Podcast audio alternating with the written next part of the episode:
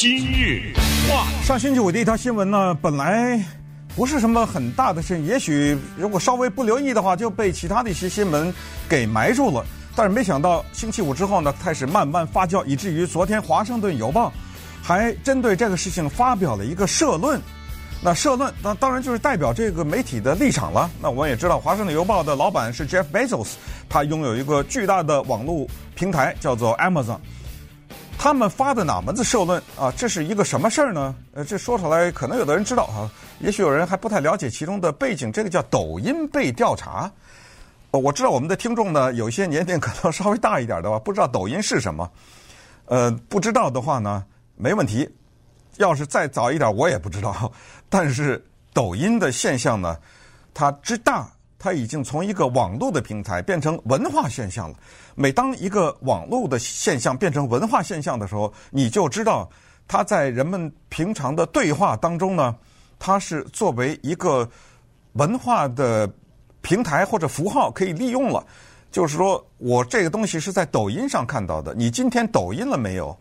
它变成语言，或者是它变成人们在不用解释的情况下可以完全理解的。一个现象，呃，抖音是什么东西？它为什么被美国的联邦政府调查呢？哎，这一节节目我把这个事儿争取跟你说清楚哈。首先呢，呃，我跟抖音还有点小缘分。我先说说抖音是什么东西啊？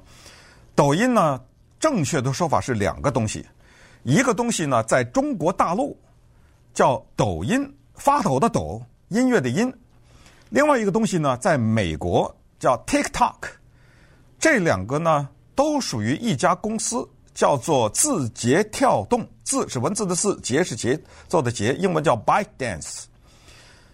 这两个谁也看不到谁，也就是说，你如果你在美国到你的手机上去下载打中文抖发抖的抖音乐的音，你啥也看不到，你下载不了抖音，你必须得有一只有中国号码的中国手机。那换句话说，你人走到中国以后。也不行，你要拿美国的手机，你要有一个中国的手机和中国的手机号，你可以下载抖音。反过来，一个在中国大陆的人也没办法下载 TikTok，尽管是一家公司，大同小异的东西啊。在这一点，你先先明白这么一个情况。第二个情况呢，就是它上面是放些什么东西，主要是以视频为主，而且呢，它初期的规定就是十五秒钟，呃，不许超过十五秒钟。等你的点击量到了一定的时候。给你扩大到三十秒或者是一分钟啊等等，有足够的人来跟踪你的时候，上放些什么视频呢？我给大家举些例子。如果你看华语电视的时候，你也可以看到一些这种例子哈。可能对一些人来说觉得挺蠢的、挺傻的，呃，但是在网上大家也知道，要想寻求点击量，他就得放这种傻的东西。比如说，我们会看到一个画面，一个狗在给一个人做人工呼吸，哎，十五秒钟，大概几十万人转发。大量的含的是跳舞，跳舞不是一般的跳舞，都是跳那种很傻的动作、搞笑的动作。再举例子，比如说一个人去买个冰淇淋，你知道冰淇淋它不是下面不是有一个小的桶子吗？然后把一勺冰淇淋放在这个小桶上吗？你不是从上面冰淇淋开始吃，最后把桶子也吃了吗？他不，他拿着冰淇淋倒过来吃，吃这个桶子，那下面那一坨冰淇淋啪嗒一下掉在地上啊！每个人都这样做，哎，十五秒钟，做鬼脸的等等等。那我怎么知道呢？哎，我我在做节目以前刚刚看的，呃，之前我不会下载这东西，我也不会看这个东西。呃，它这个东西你再怎么受欢迎，它一分钟一秒钟也拿不走我的时间。但是呢，我刚才说我跟抖音有点小缘分，是这么个原因。我家呢有个鹦鹉，这个鹦鹉会说话，还会唱歌。后来呢，我就把这些视频呢，通过微信 微信呢发给一些朋友，尤其我这个鹦鹉啊，他名字叫菲菲啊，他。喜欢唱 Happy Birthday，那我发出去以后呢，我没想到很受欢迎。原因是什么？因为他唱的这一句“祝你生日快乐”呀，很好用。因为谁都过生日，你的七大姑八大姨、你的朋友、你的同学都会过生日。每次过生日的时候，大家放一些卡呀，发一些什么贺词，还不如发一个鹦鹉唱歌，大家还能看到这个鹦鹉长得什么样子，所以很可爱。我把这个我的鹦鹉唱的这句给大家放一下，你听一下啊。Happy birthday to you. 哎，这就是我这个鸟在唱歌的声音。那我后来我就发了，发了朋友圈以后，不是朋友圈，发了微信以后，很多人就说：“哎，再给我点你的鹦鹉说话的和唱歌的视频。”我说：“为什么？”他说：“我放到抖音上。”我说：“等会儿，等会儿，什么意思？”他说：“我放到抖音上。”我说：“抖音是干嘛的？”啊，抖音是干这个的。哎，我那我当时想说，那你可以放，为什么我不可以放呢？他说我放到抖音上以后就可以看到很多人看。我说我放，但我不会啊。后来我就找了一个年轻人，我们电台的帮着我放上了。接下来这件事儿你不能相信，在按我我几乎是按小时计算了，到最后你知道多少人转发这个鹦鹉唱的 Happy Birthday 吗？到最后达到了三十六万人，三十六万人。我再一看，什么俄罗斯的、阿拉伯的、阿塞拜疆的、克什米亚的、印度的、东京的，因为你都能看到这个人在哪儿转发的，大量的人开始跟踪我。大量的人向我要更多的这个视频，哎，我挺得意的。我想说，哎，接下来咱拿点钱吧。这么多三十几万人可以拿钱了，每个月拿个几拿个几百块钱哈。有一天我再上去，就是今年，我记得应该是二月份左右，突然之间啊，出了一一行字，他问我的生日。我在网上填生日，有的时候不会填真的啊。我也建议大家不要填真的，因为有的时候会被利用。他那个生日啊，他已经事先预选了一个生日，是嗯，二零零七年的哪天哪哪哪月哪日。我说你既然预选在这，好，我就填这个，我就算是我，你可以换啊，你你可以不用用这个二零零七年，我就就换了，我就我就认了。我说我就是二零，这么一算就等于我十二岁嘛，对不对？我就放上去了。没想到我这一放上去，一秒钟之内，我全全部的视频都被删掉了。呃，因为我又放了一些。这个鸟唱歌和讲话的其他的视频，我一下惊呆了。我说怎么回事儿？我赶紧上网一查，哎呦，哦，我才发现，原来在今年的时候，美国的联邦通讯管理委员会 FCC 罚了这家公司，就是抖音这家公司五百七十万，因为这家公司呢收集不到十三岁的孩子的个人资讯，他的生日啊，他的姓名啊，他住在哪里啊，他电话啊，收集这个资讯，所以。凡是不到十三岁的孩子用抖音，全部被删除。你要往上放东西什么的，不许十三岁以下的孩子往上放，因为太多的家长控诉说这些孩子玩物丧志，眼睛一睁开就上抖音，一会一有时间拿着手机就上抖音。原来我是这么一个情况下，被误以为是一个十二岁的孩子被删掉了，那正好给我了一个定心丸。我说这是老天爷告诉我，这是玩物丧志，我不要不稀罕那个钱，我不要了。呃，我从此以后告别抖音，我立刻把它从我手机上删除，到今天我也再没有恢复过。有好奇的朋友想要这个视频，在这里不收版权费，免费送给大家，大家独家的放在了我们今日话题脸书的粉丝页上。你有脸书的话，你打 AM 一三零零今日话题。你就可以看到这个视频，欢迎你转发，欢迎你点赞，欢迎你转给朋友，欢迎你用各种途径使用啊，非常可爱的一个视频。那么接下来呢，就跟大家讲一讲为什么这家公司会被美国政府调查，以及接下来可能发生的一系列的对在美国的华人不利的事情。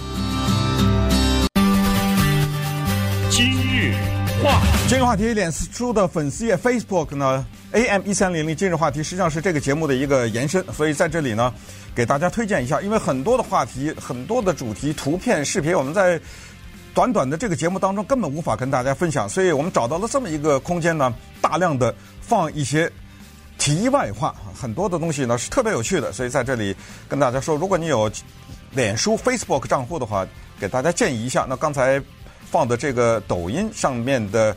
我的鹦鹉唱歌的这个呢，大家可以看到，而且你看这个视频的时候，你可以发现，在这个视频的左上方有 TikTok 这个字，下面还有我的一个账号，这个就是当年，呃，这是作为证据啊，这就是当年被抖音封杀的那个。那现在发生了什么事儿呢？首先是上个月的时候，有共和党的参议员，这个人曾经选过总统，佛罗里达的参议员叫 Marco Rubio，古巴人，他首先发难，他给美国的财政部长。